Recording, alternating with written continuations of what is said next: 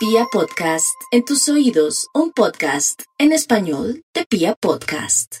Muy buenos días para nuestros queridos oyentes. Quiero comentarles que la luna ya se encuentra en su fase menguante como una temporada clave para terminar de resolver lo que tenemos allí pendiente. Es la época de los ajustes y de los imperiosos o necesarios correctivos. Pero a la par de esto, mañana el sol en su deambular perenne por la bóveda celeste, entra al signo de Tauro. Así que entramos ante un escenario que la astrología llama el escenario proclive a la abundancia en el follaje y la abundancia en el follaje nos habla de una época pródiga, próspera y expansiva.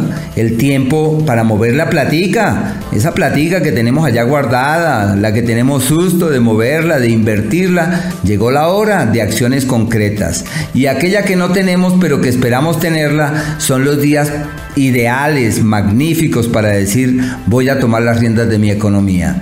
Voy a hacer un ahorro, voy a conseguirme una platica, voy a generar una nueva dinámica, voy a alimentar otras motivaciones, voy a generar nuevas estrategias.